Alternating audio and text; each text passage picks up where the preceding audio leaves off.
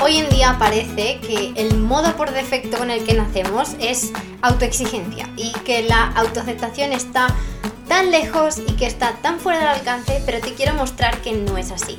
Te voy a contar 6 maneras en las que he mejorado mi autoaceptación a lo largo de mi vida. Así que quédate aquí en Primero Yo, donde hablamos de cosas que nos incomodan, barreras que nos encontramos en el camino, formas de conocernos, de potenciarnos, sobre todo de descubrir nuestra magia interior y bueno, como ya sabes, de aprender a querernos. Bienvenida, bienvenido a Primero Yo, si no me has escuchado antes, yo soy Raquel, gracias por estar aquí y escucharme una semana más. Te adoro y vamos a ello. Hola mis pequeños aguacates, ¿cómo estamos? Bueno, aquí estamos con nuestro saludito. Yo creo que ya lo esperáis cuando empiece cada episodio estoy por hacer un episodio con una entrada distinta. Estoy seguro de. segura, seguro, segura de que las personas que me escuchéis todas las semanas entraréis en shock. Es como, ¿dónde está el saludo inicial? Porque el cerebro lo registra, como que voy a escuchar a Raquel y esto es lo que va a decir. Nuestro cerebro es muy gracioso. Y bueno, ¿cómo estamos? Es verdad. Yo tomándome aquí un poquito de bone broth Em, más comúnmente conocido en español como caldo de huesos, siento que es algo que apetece más en invierno que en verano. Y ya está empezando el fresquito por aquí. No es invierno, es otoño, pero yo digo que aquí en Australia hay dos estaciones, invierno, verano. No se distingue ni el otoño ni la primavera. Y bueno, em, este podcast es especial para mí porque os voy a contar mm, estrategias muy personales y porque si me habéis estado escuchando por un tiempo, sabéis que, em, bueno, yo nací en una familia súper autoexigente, siguen siendo autoexigentes. Hola, mamá, papá, sí, sois súper autoexigentes, yo también lo he sido, y cada vez em, menos. Y dirás, ah, pero qué mal. Bueno, a mí me ayuda a vivir con más paz el ser menos autoexigente y es hacia allá, hacia donde me, me dirijo. Y ayer hablaba con una amiga em, y es que me decía, yo me he dado cuenta de que lo único que quiero en la vida es sentirme en paz, estar tranquila. Y yo le dije, idem. O sea, me he dado cuenta de que nada importa si yo estoy en paz. Entonces, todo aquello que me da más paz, no solo os lo comparto, sino que siento que necesita salir al mundo porque hay otras personas por ahí que también quieren y no saben cómo. Y para eso estamos aquí, para compartir. Así que bueno, em, yo lo primero que tengo que decir es que para todas esas personas empezando ahora, que no que están como en este momento de, bueno, me empiezo a escuchar o empiezo a entenderme o estoy leyendo libros de autoconocimiento o estoy empezando a escuchar podcasts, quiero que sepas, porque yo siento que a mí nadie me dijo en un principio, esto va a ser un camino muy largo. Va a ser un camino para el resto de tu vida. Y siento que necesitaba escuchar esa frase. O sea, para mí ha sido un camino muy largo, con muchos altibajos, muchos años, y no quiere decir que no haya momentos en los que me siga autoexigiendo y que la autoexigencia no se haga conmigo por momentos. Entonces, bueno, lo primero que quiero decir es eso, que tengas paciencia contigo, con tu proceso, y que no te pienses que estas cosas pasan de la noche a la mañana. Obviamente con las herramientas correctas, uno se ahorra mucho tiempo yo siento que depende de cuándo hayas empezado, vas a tener más o menos herramientas. Hoy en día quizá haya demasiadas cosas y uno no sabe dónde, eh, dónde escoger, de dónde, de, dónde leer, a quién hacerle caso y hay también como una especie de overwhelm, de, de, como que, Dios mío, todo el día estoy recibiendo trucos de no sé qué, no sé cuánto, y no sé a quién hacerle caso, no sé por dónde empezar, qué parte de mí eh, como trabajo primero. Entonces, es importante también entender que las cosas se trabajan de una en una y que la que más te moleste o la que más rabia te dé probablemente sea por la que tengas que empezar y al final te va a afectar a todo, te va a, ayudar con todo. Pero bueno, yo cuando empecé a, a conocerme sí había material, pero siento que no tanto y era tan desconocido y tan como que daba casi vergüenza admitir que leías ese tipo de libros. Hoy en día todo el mundo lo quiere porque el resultado que se consigue cuando uno se conoce obviamente es muy bueno. Aunque no quiere decir esto que todo el tiempo uno se sienta bien, pero es bueno porque va, por eso todo el mundo ahora quiere ir hacia allá, ¿no? Pero en esa época no lo era, entonces a mí sí me ha llevado muchos años, muchos libros, muchos cursos para crear mi propio concepto. Em, además yo sentía que, que, cuando yo miraba por mí, para, hacia mi autoaceptación o hacia mi autoconocimiento, no tenía respaldo, porque era como que miraba por mí y de repente era como que, que, que no, que, haces, que así no es, que, que, tienes que seguir el sistema, que tienes que hacer lo que se te dice y lo que hace todo el mundo. Y era, pero ¿por qué? Si a mí no me hace bien. Y es como, pero es que eres una quejica. Y claro, eso no me hacía pensar que estaba bien mirar por mí. Eh, pero con el tiempo me he dado cuenta de que es que ellos tampoco sabían mirar por ellos mismos, las personas que me lo decían, que solían ser personas cercanas. Y uno cuando tiene personas cercanas, como por ejemplo familia, es como, jolín, ellos me quieren, entonces, ¿cómo me van a estar haciendo daño? Pero realmente que te quieran no quiere decir que sepan lo mejor para ti o que ellos sean capaces de ayudarte en un proceso hacia tu mejora, porque ni siquiera lo saben hacer consigo mismos. Y eso es importante saberlo y que cada uno lleva su camino. Entonces, mm, como decía, me llevó muchos años el crear mi autoconcepto de cómo escucharme, de cómo observarme, que he descubierto que la escucha y la observación son las herramientas más poderosas. Y si me seguís en Instagram habréis visto todo lo que hablo sobre esto. Constantemente estoy eh, compartiendo eh, historias o, mensajes sobre lo importante que es, porque siento que mm, no lo hacemos lo suficiente. Nos creemos que sí, a veces ni siquiera nos escuchamos a nosotras, nosotros estamos escuchando a nuestro ego. Entonces es importante subir como otro nivel más para llegar a esa vista de helicóptero con la que decimos, vale, esto es lo que me pasa. Y bueno, os voy a contar, em, he dicho seis, quizá como de costumbre me salgan otros tres, espero que no, voy a intentar mantenerme en seis, oigan maneras o formas que a mí me han ayudado para ver si te ayudan a ti. Y la primera, y creo que de las más importantes, ha sido abrirme a, mi vulnerabilidad, como abrir mi coraza.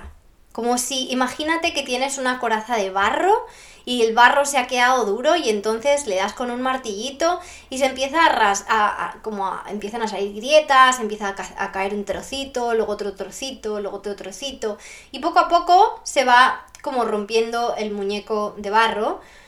Em, y empieza a salir mi luz y mi yo. Y lo empecé conmigo y con... porque, ojo, que uno puede ser no vulnerable con uno mismo, porque no se dice la verdad. Y con personas cercanas. Es decir, es súper importante que pierdas, pierdas el miedo a ti, o sea, para mí fue perder el miedo a ser quien soy, perder el miedo a mí, perder el miedo a lo que siento, perder el miedo a descubrirme, porque esto es lo que en muchas ocasiones nos da miedo porque no sabemos lo que nos espera. Y, era como, pues, a esas personas cercanas y en las que confiaba, como que así me siento, esto es como me estoy sintiendo ahora, o mm, ¿sabes qué? Cuando dices esto me estás mm, metiendo el dedo en esta llaga que tengo de, no sé, vamos a ponerle abandono y me siento así. Entonces, si reacciono triste, que no te extrañe porque es que me pasa esto. Y no desde una perspectiva de víctima, ojo, sino desde una perspectiva de me hago cargo, lo reconozco, te lo estoy contando porque así me siento. No me quedo aquí, estoy trabajando en ello, pero quiero que lo sepas.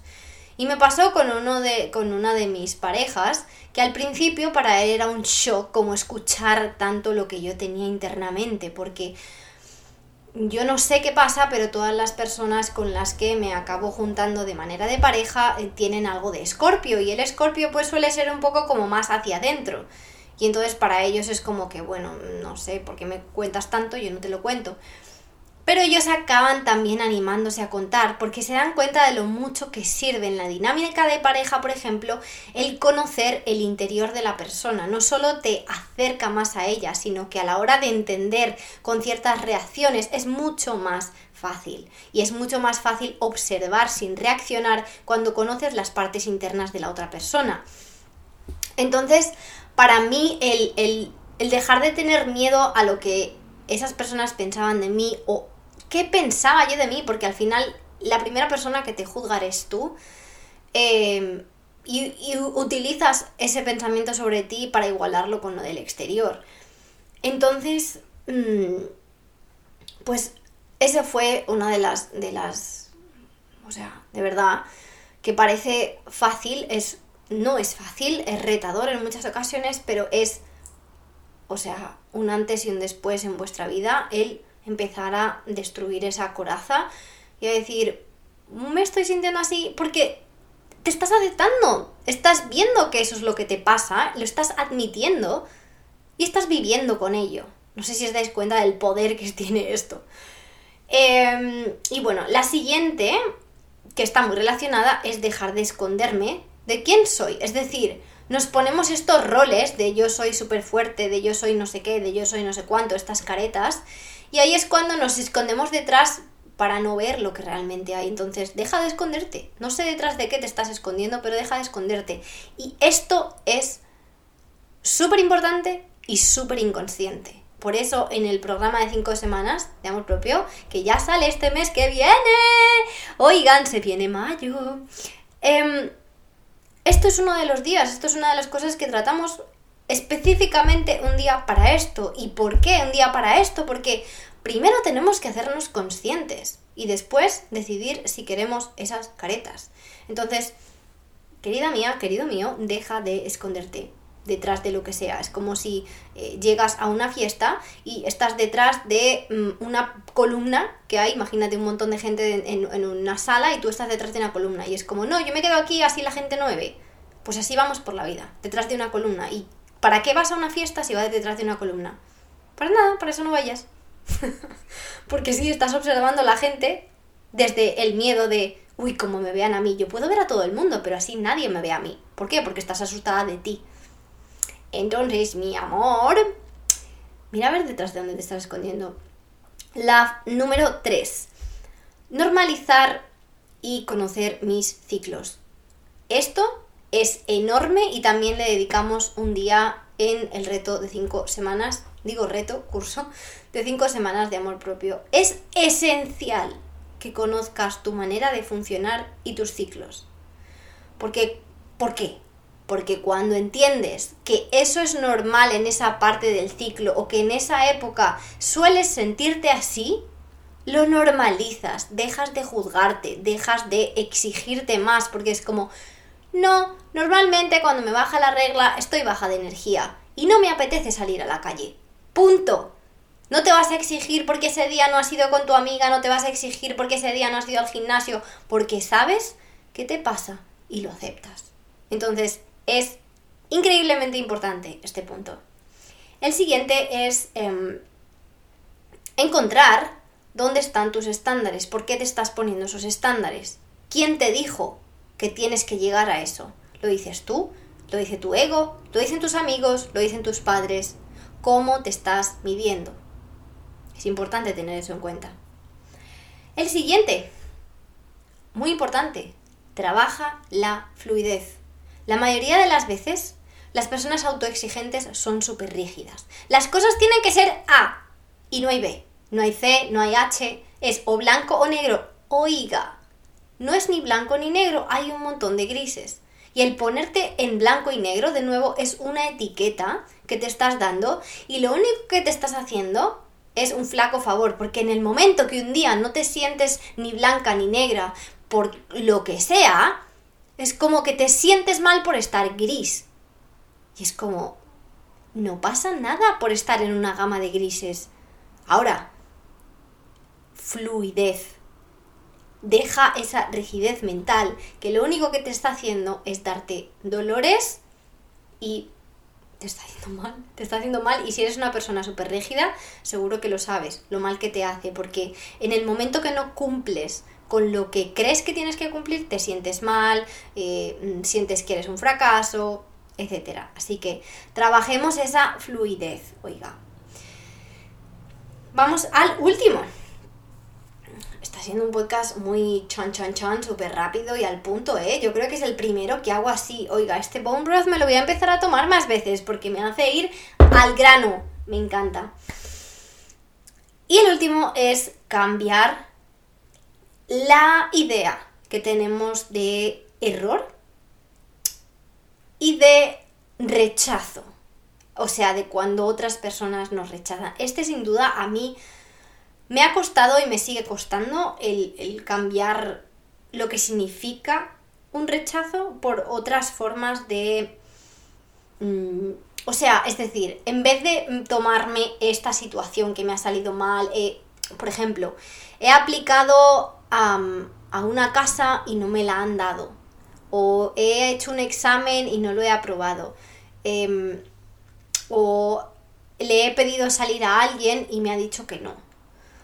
Todas esas cosas que parece que te desvían del camino, en realidad te están metiendo en tu camino, en realidad te están diciendo por aquí sí, por aquí no, tienes que mejorar esto si quieres llegar allá, o tienes que tomar este otro camino del que tanto dudabas. Entonces, entender que esas piedras son parte esencial del camino para estar donde queremos estar, es importante el dejar de ver que lo que yo creo que es un fracaso y castigarme porque no me han dado esa casa, porque no he aprobado ese examen, el decir, esto es una parte de mi camino, tenía que estar aquí. Por mucho que me fastidie, que mi ego diga que no valgo para nada, era una parte del camino que tenía que vivir. ¿Cuántas veces este tipo de lecciones no solo nos han ayudado a apreciar cosas que no las teníamos en, en la mira, o sea, como que las dábamos por hecho, y cuántas veces nos han mostrado un camino mejor.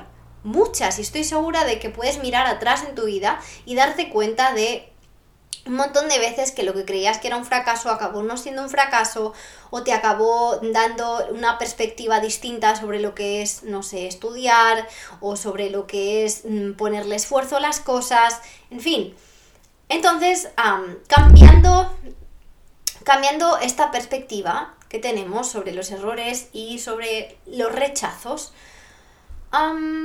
creo que es importante a la hora de empezar a aceptarse un poco más y no ser tan exigente, no tomárselo todo como que si hago esto mal, si me sale mal, no sirvo. O sea, tu valor no está ahí, tu valor está en tu ser y en tu esencia y no tiene nada que ver con las veces que no pases un examen. Y bueno, eh, ha sido un podcast cortito, conciso, em, espero que te haya servido. Si, no, si necesitas volver y tomar nota, pues ahí lo tienes para pausar. Y bueno, si este podcast te ha servido y yo sé que tienes alguna amiga o amigo que está sufriendo con autoexigencia, mándaselo. Queremos que se sientan bien. Queremos crear muchos aguacatitos por el mundo para que se sientan bien, puedan encontrar su paz y su magia interior. Así que gracias por compartir, gracias por estar aquí. Si me dejas un review o unas estrellitas, me ayudas un montón y acuérdate de que eres una persona maravillosa, que tienes un montón de magia y que aunque no la hayas visto todavía, no quiere decir que no la vayas a ver. Quiere decir que todavía te queda un poco más de observación y de conexión, pero créeme que es posible. Y bueno, recuerda, como decimos siempre en primero yo, cuando tú aprendes, el mundo aprende. Cuando tú mejoras, el mundo mejora. Y cuando tú te quieres, el mundo te quiere y se quiere más. Nos vemos en el próximo episodio.